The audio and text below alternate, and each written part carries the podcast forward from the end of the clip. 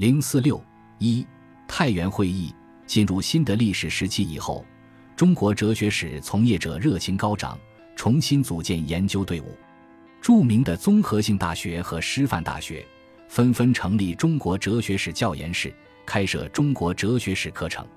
中国社会科学院和各省社会科学院也在哲学所组建中国哲学史研究室。一九七八年恢复研究生教育，北京大学、中国社会科学院率先招生。一九七九年，许多大学设立中国哲学史专业硕士点，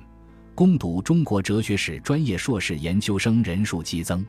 一九八二年，一些大学被批准设立中国哲学史专业博士点。开始招收博士生，从此后备人才培养走上正轨，各种学术刊物和多家出版社被创办，于是大量有独到见解的论文和专著得到了发表或出版的机会，万马齐喑的氛围终于被打破了。一九七九年十月，中国哲学史界的领军人物齐聚太原，召开了新时期第一次学术会议。这次会议宣布中国哲学史学会正式成立。并创办了中国哲学史学科专门刊物《中国哲学史研究》，张岱年教授出任第一任会长，石俊、任继玉、冯契、萧煞甫出任副会长。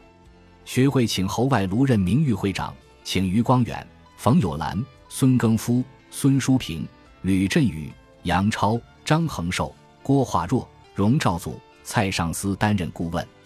有了专门的研究机构，有了专门的学术园地。现在又有了全国性的学术组织，从此中国哲学史研究队伍的建设步入正轨。由于刚刚进入新时期，左的风气不可能一下子消除干净，还不可能直接开展关于两军对战的讨论。太原会议对这个敏感的话题采取暂时搁置起来的办法处理。这次会议虽没有直接讨论这个话题，但还是间接的有所触及。这次会议的主题是讨论中国哲学史研究方法问题，但是竟没有人出面为两军对战模式辩护。在这次会议上，发出一个寓意深刻的号召，呼吁使中国哲学史研究科学化。言外之意是，以往在两军对战模式下的所谓中国哲学史研究并不科学，需要我们另辟蹊径，重新努力探索。